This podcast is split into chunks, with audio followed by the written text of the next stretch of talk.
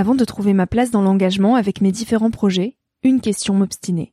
Comment faire de mon métier un vecteur de transition sociétale? Comment avoir un impact et faire ma part au quotidien? Si vous écoutez Nouvel Oeil, vous vous posez certainement aussi ces questions-là. Et si j'ai choisi la Green Management School pour soutenir mon podcast, c'est parce que ça peut réellement vous aider à vous y retrouver. Se former au métier de la transition écologique, ce n'était pas si accessible il y a quelques années, mais ça l'est aujourd'hui. Ça l'est tellement que l'on ne sait plus qui croire, quelle formation entreprendre, ni ce que ça vaut. Alors j'ai fait les recherches pour vous, et j'ai trouvé l'école que j'aurais tant aimé faire il y a quelques années, quand j'étais paumée. Des cours approfondis sur le climat, la biodiversité, l'agronomie, la géopolitique, mais aussi sur les modèles économiques vertueux, le tout dispensé par des spécialistes et des personnalités inspirantes. Créer un autre lendemain que celui qui s'annonce, c'est leur mantra, et derrière cette idée, la mission de Green Management School est de former de nouveaux managers capables de transformer les entreprises et les organisations de l'intérieur. Toutes les informations sont en description. Merci à Green Management School de croire en nouvel œil en soutenant cette saison de podcast. Tout de suite, place à un nouvel épisode.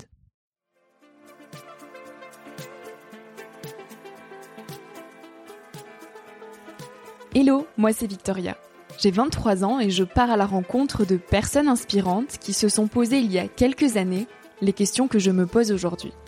Dans un monde où l'on se cherche, où l'on construit son chemin et où l'on se pose beaucoup de questions sur notre avenir. Alors j'espère qu'écouter le parcours et les conseils de ces personnes qui ont rêvé et osé faire de leur rêve une réalité t'aidera toi aussi à avancer d'un pied plus sûr dans la vie. Si tu souhaites m'encourager dans cette aventure, tu peux participer à ma page Tipeee qui est dans la description pour que je puisse continuer à faire grandir Nouvel Oeil indépendamment. Tu peux aussi laisser quelques étoiles sur iTunes ou Spotify et en parler autour de toi. Pour me suivre au quotidien ou pour m'écrire, je t'invite à me rejoindre sur le compte Instagram Nouvel Oeil et sur le site www.nouveloeil-podcast.com. Je t'invite maintenant à emprunter un nouvel œil pour regarder le monde sous un autre angle pour te recentrer sur ce qui est essentiel et sur qui tu es pour t'aider à trouver ton chemin et surtout à oser.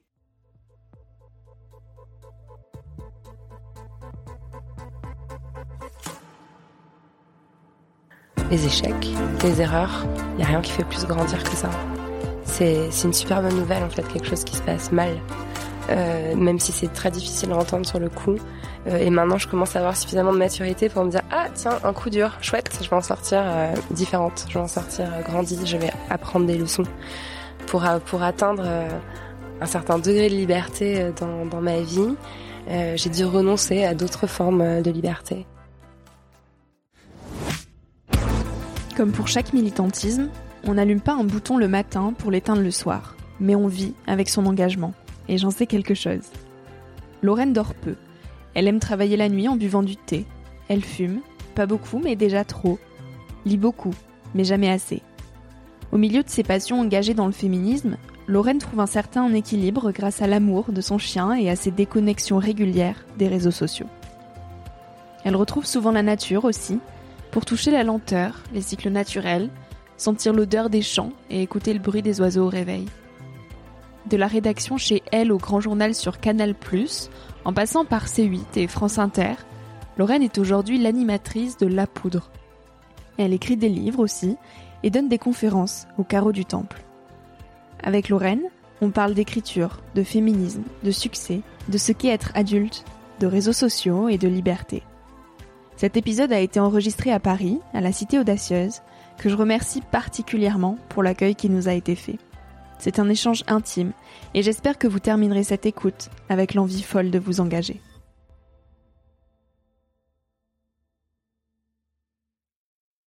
Salut Lorraine. Salut Victoria. Merci beaucoup euh, d'enfin euh, recevoir mon micro jeune. Ça fait euh, plusieurs mois, ça fait un an je crois à peu près que je t'ai envoyé mon premier mail et qu'après j'ai usé de relance. C'est vrai que tu m'as relancé. Mais t'as bien fait parce que tu vois finalement on a réussi. Exactement. Donc merci beaucoup d'avoir trouvé ce temps-là. Euh, Lorraine, tu es journaliste, essayiste euh, et féministe engagée. Tu es de celles et ceux qui ont eu euh, cette chance, des très jeunes, de savoir quoi faire, puisque déjà à l'âge de 12 ans, tu voulais être journaliste. Dans ton livre Présente, tu dis Il était évident pour moi qu'il s'agissait là du plus beau métier du monde, puisqu'il consistait à pratiquer intensément mes deux activités préférées, soit lire et écrire. D'où te vient cet amour pour la lecture et, et l'écriture, Lorraine? J'imagine que c'est mes parents qui me l'ont transmis. Euh, je sais que dès que quand, j'étais petite, euh, quand j'avais euh, un cadeau, une récompense, voilà que j'avais une bonne note, j'avais fait une bonne action, euh, ma mère elle m'offrait toujours un livre. Donc voilà, j'ai été beaucoup encouragée dans la lecture. L'écriture aussi, ça m'est venu tôt. J'ai toujours eu un journal intime, mais vraiment toute ma vie, quoi. Je crois que j'ai dû commencer à écrire dans un journal intime quand j'étais en CE1. D'ailleurs, je les ai encore, c'est hyper drôle. Donc ouais, je, je c'est des, je pense que c'est des activités qui correspondent à ma à ma personnalité. Parce que quand j'étais petite j'étais aussi quelqu'un d'un peu un peu timide en fait un peu un peu sensible un peu réservé donc le fait de m'isoler dans un livre euh, de ouais j'étais un peu un peu solitaire comme ça. Et, ça me convenait bien ouais. Et en quoi l'écriture ça t'a aidé à te construire personnellement? Hum, écoute, euh, je sais pas si au moment où je le faisais, je j'avais conscience en fait qu'il y avait quelque chose de l'ordre euh, de l'accompagnement euh, ou de développement personnel, tu vois. Mais aujourd'hui, avec le recul, je me rends compte que le fait d'avoir écrit ce que je pensais, qui j'étais, il y a 10 ans, il y a 20 ans, il y a 30 ans, euh, c'est assez exceptionnel en fait parce que hum, c'est sur le long terme quoi qu'on se rend compte de l'intérêt de garder euh, ces traces dans un journal et, euh, et qu'on se rend compte aussi qu'on refait toujours les mêmes boucles et que parfois on a l'impression de traverser quelque chose pour la première fois et en fait on se rend compte que bah non on est déjà passé par là et ça aide du coup à, à avancer et à sortir de ces schémas. Et alors quel souvenir tu as de la petite fille de 7 ans qui était Lorraine? Je pense que j'étais une petite fille un peu un peu particulière. Euh, je j'étais très curieuse. Je posais énormément de questions. Je, je, je sursoulais euh, mes parents. Euh, ma mère, elle m'a dit, enfin vraiment, m'a toujours dit vraiment, tu posais des questions, mais toute la journée, et c'était épuisant parce qu'il y avait toujours un moment où on pouvait plus te répondre. et pourquoi l'herbe elle est verte? Et pourquoi les étoiles elles sont là-haut? Et pourquoi les dames elle a dit ça? Et pourquoi? Enfin, j'étais tout le temps, voilà, très curieuse. Euh, Ouais, très sensible aussi. J'avais la réputation d'être un peu pleurnicharde, de beaucoup, beaucoup pleurer. Tu l'es toujours? Euh, Très émotive, ouais. Mais après, voilà, aujourd'hui, j'ai, j'ai identifié, euh, enfin, j'ai mis des mots, euh, l'hypersensibilité. Euh, euh, voilà, j'ai eu quelques diagnostics qui m'ont permis de mieux comprendre. mais quand j'étais petite dans les années 80, on, on n'analysait pas ça, quoi. Donc voilà, et puis j'étais j'étais bonne à l'école, j'adorais ça. J'avais une maîtresse qui s'appelait Madame Casamajou, que j'adorais, qui m'a appris à lire, à écrire, qui venait du sud, qui avait l'accent du midi, et, euh, et ma grand-mère qui m'élevait, elle avait l'accent du midi aussi, donc euh, je disais rose et jaune dans la classe et tout le monde se moquait de moi sauf Madame Casamajou qui me disait bah c'est comme ça qu'on dit. donc euh, donc voilà, non j'ai des bons souvenirs de mon de mon enfance. Et à 15 ans, tu avais déjà euh, ta route euh, toute tracée, ta, ta stratégie de vie faite, Sciences Po, l'ESJ, intégrer la rédaction à elle, trois cases que tu as finalement cochées avec brio. pourquoi cette envie finalement de tout planifier? Est-ce que ça traduit une peur de laisser trop de place à l'inconnu? Ou juste une envie de contrôler ta vie? Waouh, c'est c'est une super bonne question. Je pense que tu mets le doigt sur quelque chose, ouais. Euh, c'est vrai que j'ai besoin de script, euh, y compris d'ailleurs quand je fais mon, mon, émission. Tu vois là, je, vois que tu as une simple feuille. Euh, moi, quand je fais une interview, j'ai, j'ai, 20 pages de, de questions euh, très très écrites. Et, euh, et, effectivement, je pense que c'est pour me rassurer, ouais, c'est pour pas mmh. perdre le contrôle. Euh, peut-être aussi parce que j'ai je me méfie euh, de mon cerveau qui part toujours un peu dans tous les sens euh, et donc du coup je tente de canaliser. Euh, après c'est aussi euh, une forme de détermination que j'avais. Enfin j'avais l'impression que c'est ce que j'ai toujours donné comme conseil en fait aux gens qui viennent me voir, souvent des jeunes, des stagiaires ou, des gens de ton âge qui me demandent des conseils. J'ai toujours ce qu'il faut savoir, c'est où tu veux aller. Enfin, quand je reçois un mail où on me dit est-ce que vous pourriez m'aider à trouver un stage dans les médias? Euh, moi, je réponds genre non. D'abord, tu me dis où tu veux faire ton stage, et après, je, je vois si je peux t'aider. Euh, Dis-moi si tu veux faire un stage, euh, je sais pas, à France Culture euh, avec. Euh, enfin, bref, j'en sais rien, mais en tout cas, je pense que le fait d'avoir des, des, des, des, objectifs très déterminés, bah, ça les rend plus faciles à atteindre, quoi, parce qu'il faut simplement viser dans, dans le mille. Donc, je pense que c'est pour ça ouais, que j'avais aussi fixé ces choses sans. Il n'y avait pas de plan B, quoi. C'était ça, donc fallait que je le fasse. Est-ce qu'il y a des moments où tu t'es autorisé justement des écarts ou à te dire ok j'ai une ligne directrice qui est de devenir journaliste, mais je vais aussi laisser place à un peu d'inconnu, un peu de surprise, un peu d'opportunités que j'avais pas planifiées. Euh, Est-ce que même à petite échelle, il y a eu des moments dans ta vie décisifs comme ça qui sont arrivés dans ta vie par hasard que tu n'avais pas du tout planifié euh, sur tes listes? Mmh. euh, Bah oui, quand même. Dans ma vie personnelle, euh, puis je suis quelqu'un aussi qui aime bien faire la fête, euh, donc c'est aussi le paradoxe qu'il y a toujours eu dans ma vie, quoi. C'est que j'ai toujours eu à la fois ce côté mmh. très bonne élève, super planificatrice, et en même temps ce côté un peu imprévisible où je pouvais me retrouver à 6 heures du matin dans un endroit inconnu sans savoir très bien comment j'avais atterri là. donc euh, donc voilà, donc oui, je me suis quand même un peu amusée. Euh, après quand quand j'ai commencé à faire mes études à Sciences Po, j'ai quand même eu d'autres envies par à un moment. Euh, je me voyais bien euh, faire une carrière plutôt euh, diplomatique. Euh, j'avais fait l'option relations internationales, j'aimais vraiment beaucoup voyager. Je prenais beaucoup de plaisir aussi au droit européen, au droit international. Donc je m'étais renseignée euh, pour, j'avais passé les concours du Quai d'Orsay, je m'étais renseignée aussi pour le collège de Bruges pour être fonctionnaire européenne. Euh, quand j'avais fait mon année Erasmus en Espagne, j'avais fait un stage à l'ambassade de France à Madrid. Enfin voilà, j'avais j'avais eu quand même ce petit cette petite tentation là. Et euh, mais voilà, par exemple, mon année Erasmus en Espagne, ça a été euh, un, un quelque chose que je, où je m'attendais pas à tomber autant amoureuse d'un pays. D'ailleurs, je l'ai prolongé vraiment. Je suis restée euh, au lieu de rentrer à la fin de l'année scolaire en juin, je suis restée jusqu'au 1er octobre, genre la veille de la rentrée de Sciences Po à Strasbourg, parce que j'étais trop bien là-bas. Quoi, je, je m'étais fait des amis, j'avais trouvé une langue dans laquelle je me sentais super à l'aise. J'adore ma personnalité en espagnol. Je sais pas si je sais pas si t'as remarqué, mais quand on parle d'autres langues, parfois on a une autre personnalité. Ah, et, alors, elle je me sens très bien en espagnol. Bah, je sais pas. Je trouve qu'en espagnol, il y a une espèce de tellement euh, plus grande aisance justement à exprimer les émotions. Mmh. Euh, et donc euh, l'hyper expansivité espagnole euh, me, convient bien plus en fait. J'ai l'impression, enfin à certains aspects de ma personnalité en tout cas. Donc je me sentais vraiment bien en Espagne. Et je me suis fait beaucoup beaucoup d'amis là-bas et je continue d'y aller tout le temps. Et ça c'était pas quelque chose que j'avais prévu dans ma trajectoire de mmh. d'avoir des attaches à Madrid encore maintenant 20 ans plus tard.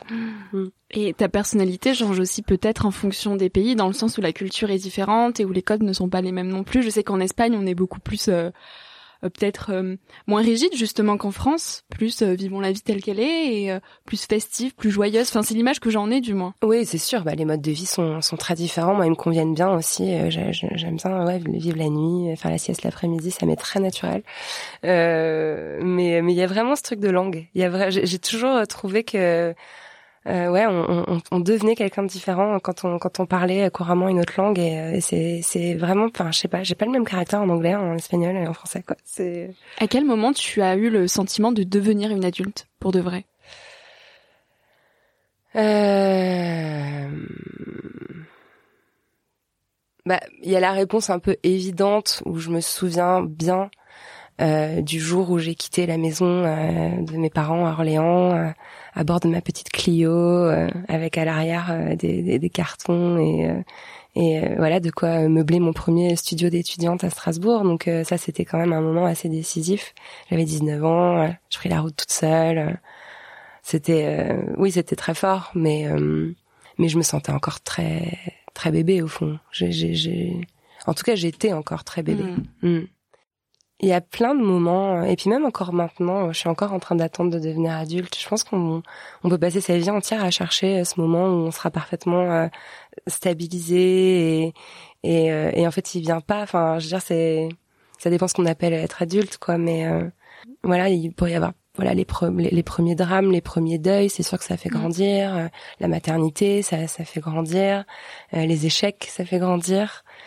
Euh, mais je suis encore en train de devenir adulte et je me sens vraiment pas si éloignée euh, de la Lorraine de 19 ans euh, qui partait pour Strasbourg avec ses cartons. Mais tu te sens stable aujourd'hui? De plus en plus, ouais, de plus en plus stable au sens matériel déjà. J'ai je, l'impression de d'avoir installé quelque chose qui est quand même assez sécurisant. Euh, après, euh, ouais, au niveau euh, de mon entourage, au niveau de ma famille, euh, je sais sur qui je peux compter. Enfin, voilà, c'est chouette d'avoir 40 ans pour ça. mais après, voilà, j'ai encore ces grandes exaltations qui me saisissent et c'est pas agréable.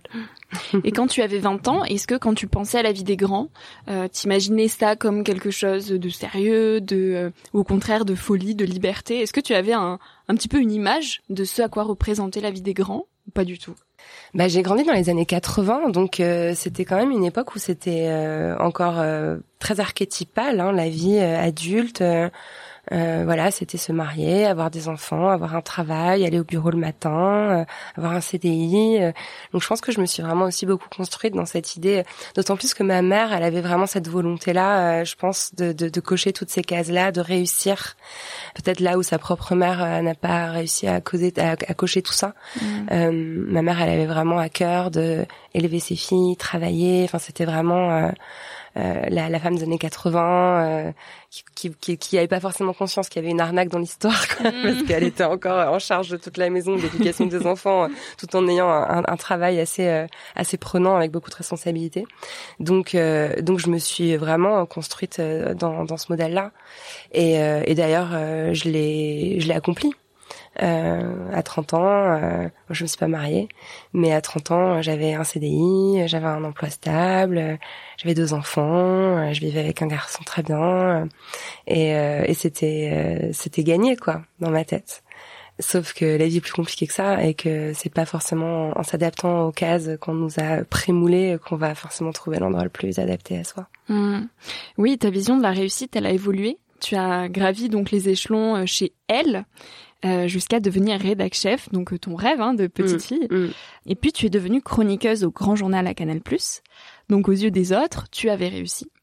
Mais toi, tu ne t'es jamais senti aussi éloignée finalement de toi-même, c'est ce que tu dis. Alors aujourd'hui, c'est quoi réussir finalement? Euh, écoute, euh, je pense vraiment que, en tout cas, ce qu'on appelle la réussite dans la société actuellement, c'est-à-dire en gros être célèbre, être visible et gagner de l'argent, euh, on peut pas être plus éloigné en fait de la réalité de ce que c'est, je pense, une vie réussie. Et tu aspirais à ça avant? Je pense, euh, enfin, j'aspirais pas forcément à la notoriété ou à la visibilité, mais euh, mais il y a une espèce de mécanique en fait, euh, c'est-à-dire que enfin quand tu rencontres du succès dans, dans, dans, ton podcast ou dans les articles que j'écrivais elle bah forcément tu as, ton nom qui commence à être connu ton visage qui commence à être connu et quelque chose qui qui se fait de, de, de façon quasi euh, naturelle. quoi. Et, euh, et tu te dis que bah voilà, ça, ça va avec, c'est logique. Euh, voilà, gagner de l'argent, je pense que c'est important d'avoir une autonomie financière, surtout, je trouve en tant que femme. Enfin voilà, de, d'être capable de, de prendre des décisions, notamment d'un amoureux ou familial, sans, sans dépendre de, de contraintes matérielles. C'est un privilège immense que, que j'ai depuis longtemps, et ça, c'était vraiment important pour moi, je pense. Euh, donc ça, c'est une forme de réussite aussi. Mais à mon avis, une vie réussie, euh, c'est une vie euh, où il y a de l'amitié, par exemple. Ça, ça, je pense que plus plus j'avance, plus je m'en rends compte. la réussite, c'est ça. Et puis c'est aussi euh, être à un endroit d'alignement profond avec ses valeurs.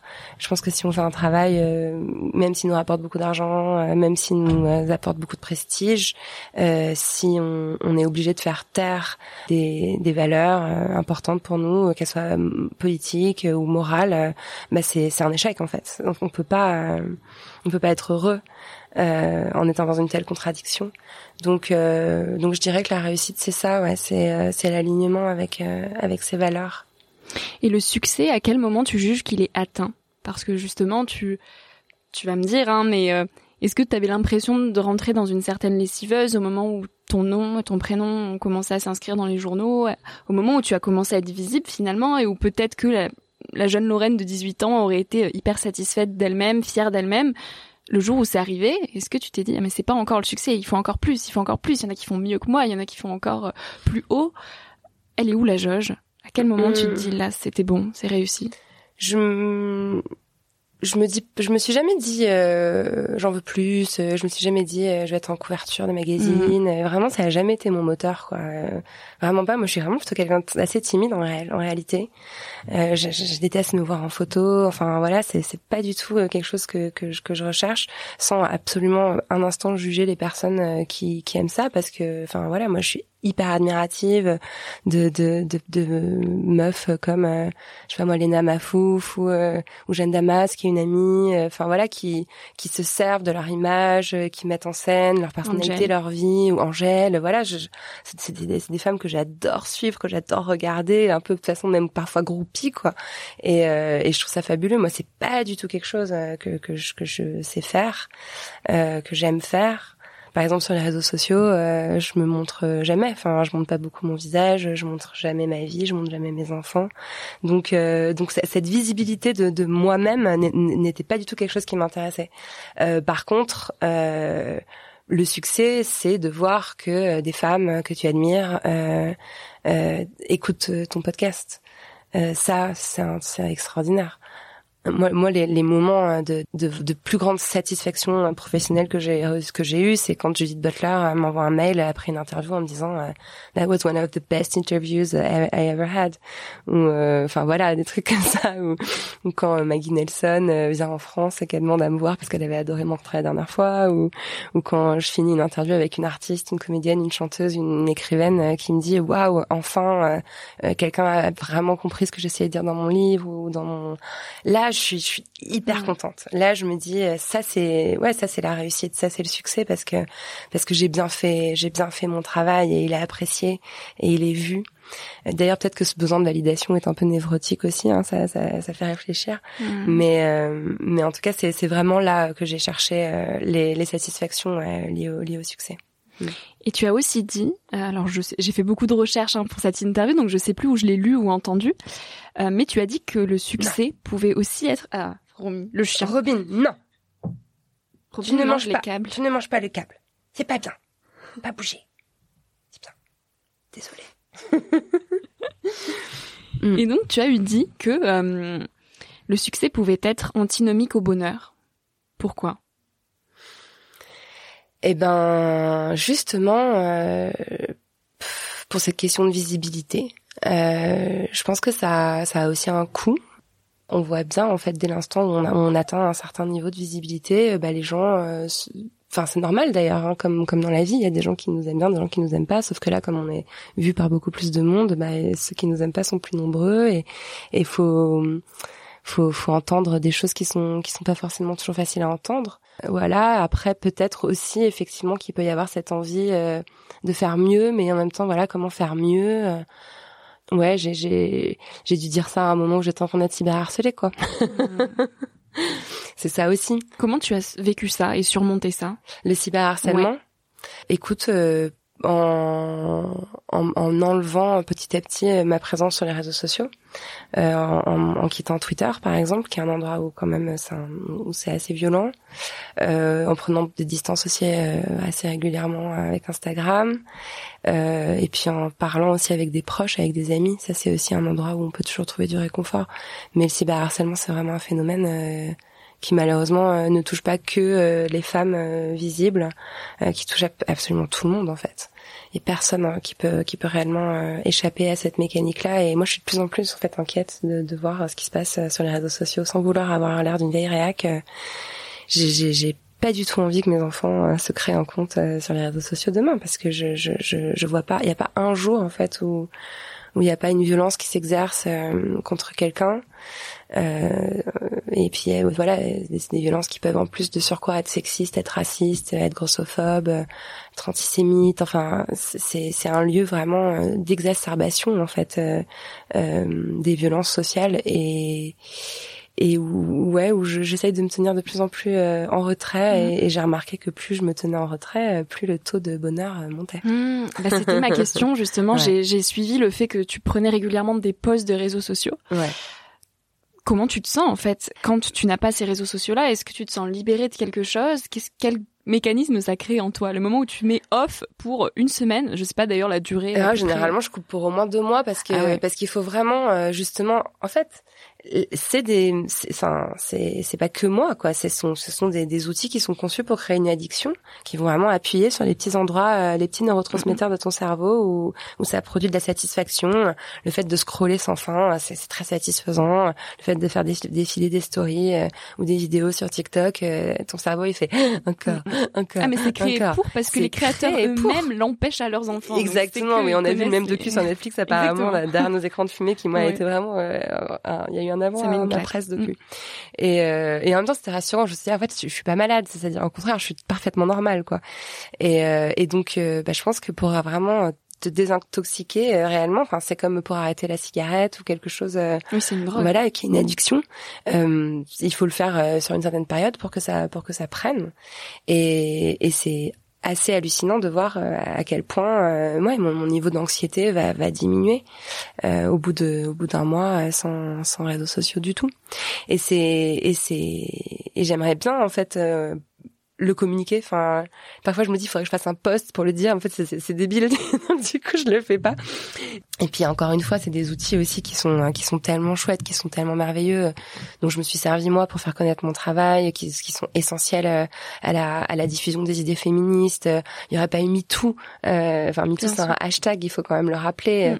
Euh, il y a énormément aussi de, de militantes et militants qui s'organisent à travers ces réseaux. Mm. Donc l'idée c'est pas du tout de jeter l'opprobre, mais par contre, s'en servir euh, connaître les mécanismes d'addiction que ça engendre et, euh, et, surtout prendre conscience du fait que bah ça libère euh, 3, 4, peut-être 5, 6, peut-être même plus euh, d'heures par jour pour faire des choses enfin intéressantes en fait, genre lire, aller au cinéma, s'intéresser à des thématiques, échanger avec des gens, enfin la, la, la vraie vie quoi. Et ça permet aussi de de, de choisir en fait euh, la temporalité dans laquelle on a envie d'être. On n'a pas forcément envie d'être toujours le nez dans l'actualité. Euh, parfois, si on a envie de s'intéresser à la phénoménologie de Merleau-Ponty euh, pendant une semaine parce qu'on vient de découvrir le truc et qu'on veut tirer un fil, on n'en a rien à foutre de ce qu'a dit Mélenchon avant-hier, etc. Ça, c'est, ça fait du bien.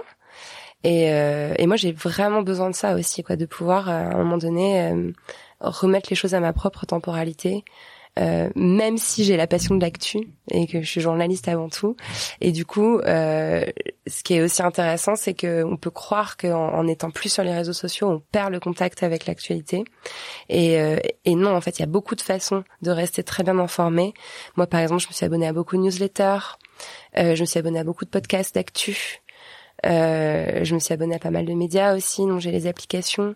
Et, euh, et finalement, Enfin, c'est pareil, quoi. C'est aussi choisir la façon dont on a envie d'être Tu lis le journal aussi, papier? Euh, Papier, euh, très peu. Hein. J'avoue que j'achète plus beaucoup de plus beaucoup de journaux papier. Mais voilà, je suis abonnée à Le Monde, à Mediapart, à Libé, à deux trois médias comme ça, et je les lis sur mon téléphone. Mm.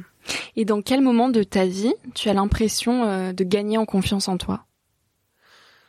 Hum... Ces derniers temps, j'ai remarqué que, et j'ai mis vraiment beaucoup de temps à atteindre euh, cette euh, cette prise de conscience, c'est que le sport, en fait, le fait de, de faire du sport, de transpirer, euh, de faire un effort physique, de sentir ses muscles, euh, bah ça me donnait vachement confiance en moi. Mm. Et c'est dingue, c'est dingue parce que j'ai j'ai vraiment euh, émis beaucoup de résistance sur sur le sport. J'ai beaucoup, j'ai très longtemps dit que j'étais que j'étais pas sportive parce que j'étais nulle en sport entre guillemets à l'école euh, juste que j'aimais pas ça et puis que voilà. Et en fait, je suis pas si nulle et en fait là, je suis en train de découvrir à 40 ans hein, que je peux courir. Euh, mm. euh, je fais euh, voilà pas mal d'exercices et je sais que bah, plus j'en fais, euh, mieux je me sens. Mm. Qu'est-ce qui t'a fait grandir ces dernières années, Lorraine? Les échecs, les erreurs. Il y a rien qui fait plus grandir que ça. C'est c'est une super bonne nouvelle en fait, quelque chose qui se passe mal. Euh, même si c'est très difficile à entendre sur le coup. Euh, et maintenant, je commence à avoir suffisamment de maturité pour me dire ah tiens un coup dur, chouette, je vais en sortir euh, mmh. différente, je vais en sortir grandie, je vais apprendre des leçons. J'ai vraiment eu ces, ces, ces sentiments-là. Donc tu n'as plus peur d'échouer aujourd'hui? Beaucoup moins, beaucoup moins. Je suis, je me fous beaucoup plus la paix qu'avant. Mmh. Ouais, je, je, je, suis plus dans une position euh, d'expectative tranquille. J'en suis curieuse de voir ce que l'avenir euh, me réserve.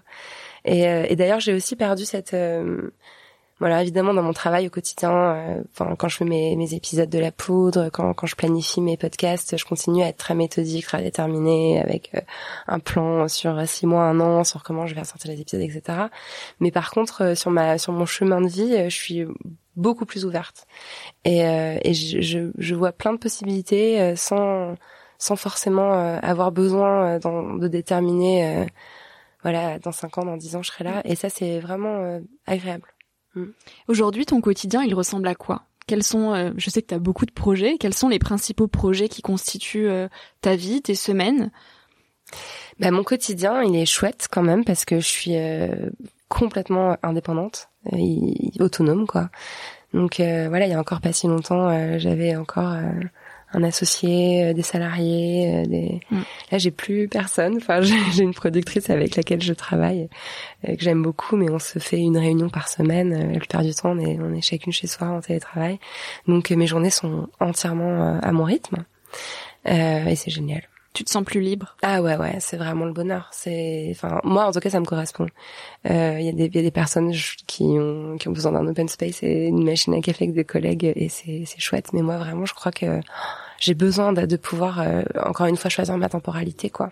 Et donc il y a des journées où je peux euh, littéralement passer 8 heures euh, dans mon lit à lire euh, entrecoupé seulement de balades avec Robin au parc pour qu'il aille se défouler. Euh, il y a des journées où je vais enchaîner, euh, je sais pas, des des cafés, des déjeuners euh, avec avec des des personnes, souvent des personnalités féministes avec qui j'entretiens des liens, avec qui on parle un peu militantisme.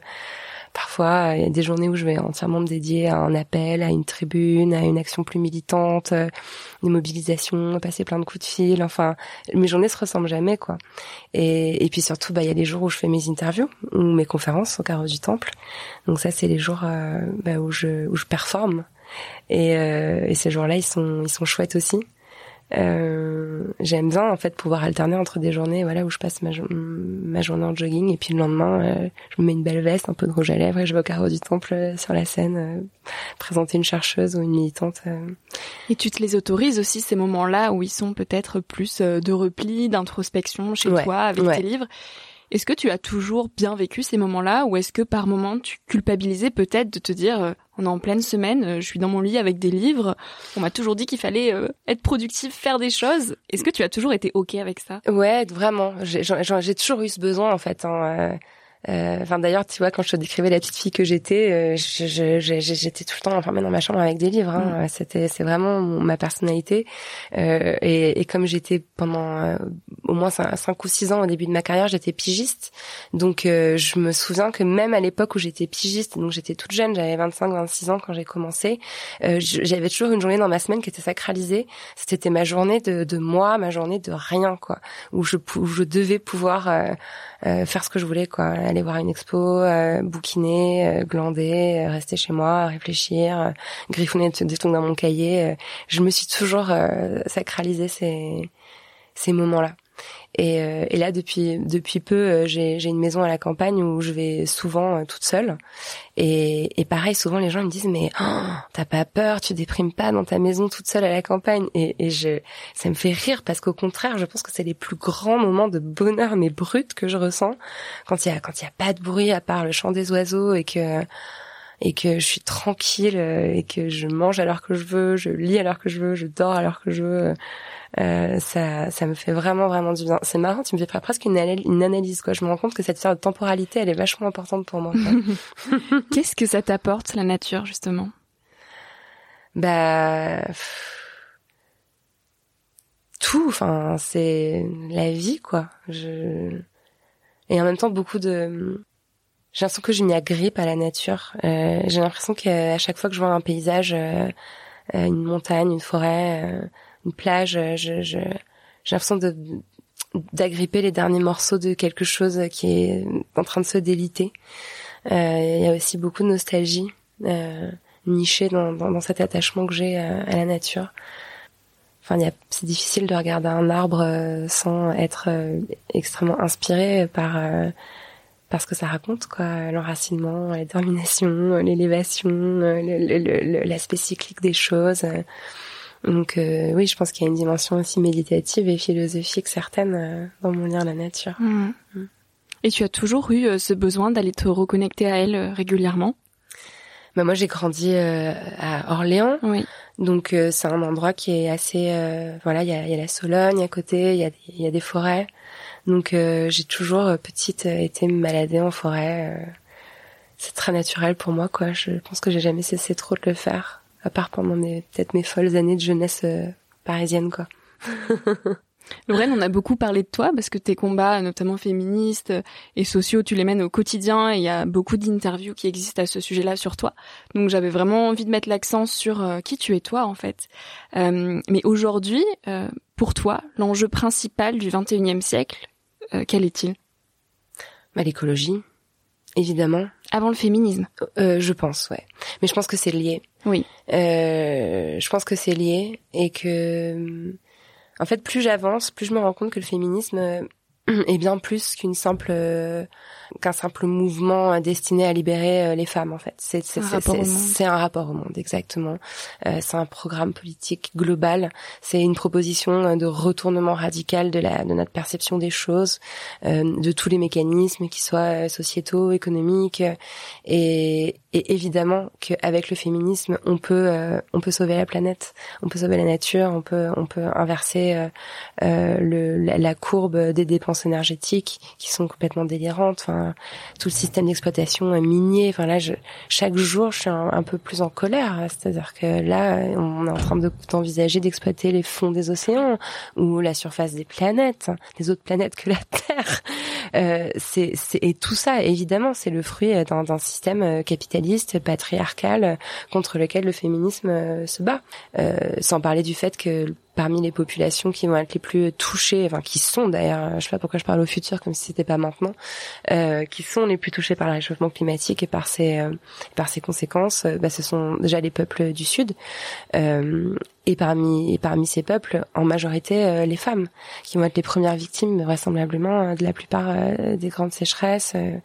Donc, euh, donc ça, ça, va avec. Ces, ces, ces, combats sont intrinsèquement euh, liés.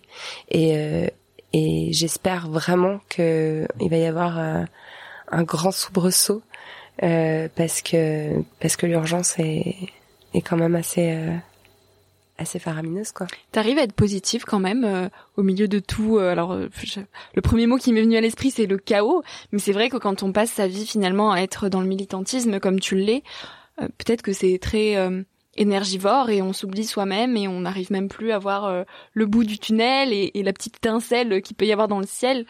Comment tu arrives à garder cet équilibre si tu arrives à l'avoir? Hum, Ça dépend vraiment des moments. Je pense que c'est aussi en fait très souvent lié à, à, mon, à, mon, à mon humeur, quoi, à, comment on se sent intérieurement. C'est, c'est fou. Hein. On a aussi tendance quand on va pas bien à, voir tout en noir autour et puis dès qu'on qu'on retrouve un peu d'énergie, dans ce coup, bah, on arrive à entrevoir euh, les les, les touches positives qui nous entourent mmh. discrètement habituellement. Donc euh, donc en ce moment, je suis positive. En ce moment, je, je suis je suis très emballée. Enfin là, ne serait-ce que depuis deux jours, euh, j'ai vu euh, deux collectifs euh, antifascistes, féministes se créer. Il y a un collectif Stop Bolloré. je sais pas à quel moment tu diffuseras l'épisode et je ne sais pas où on sera ce collectif à ce moment-là, mais ça s'est lancé il y a deux jours et je trouve ça absolument génial. des chercheurs et chercheuses et des journalistes qui, qui, qui dénoncent cette aberration du, du fait qu'un milliardaire notoirement raciste soit euh, en train de complètement manipuler une, élection présidentielle, euh, c'est hallucinant. Et c'était hallucinant que, que personne ne, dise rien. Euh, Peut-être parce que les autres médias sont aussi détenus par des milliardaires aux tendances franchement mmh. droitières, qui sait.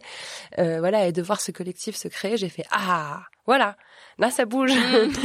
et, euh, et j'ai vu aussi qu'il y a une, un collectif aussi contre le sexisme politique qui vient de se créer voilà il y a Fiona Texier et Alice Coffin qui l'ont annoncé aujourd'hui. Enfin, c'est vraiment, euh, je sens qu'il y a y a des choses qui s'organisent en fait, et que et que malgré euh, désolée pour le boucan, et que malgré euh, tous les signaux extrêmement inquiétants, euh, il y a énormément de résistance qui se met en place.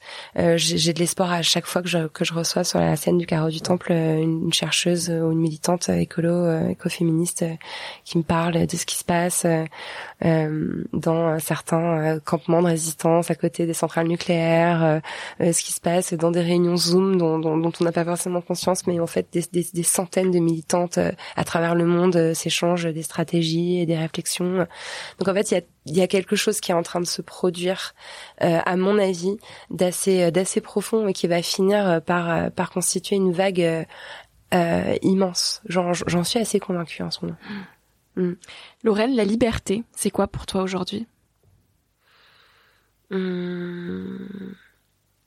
bah, La liberté, c'est un drôle de concept.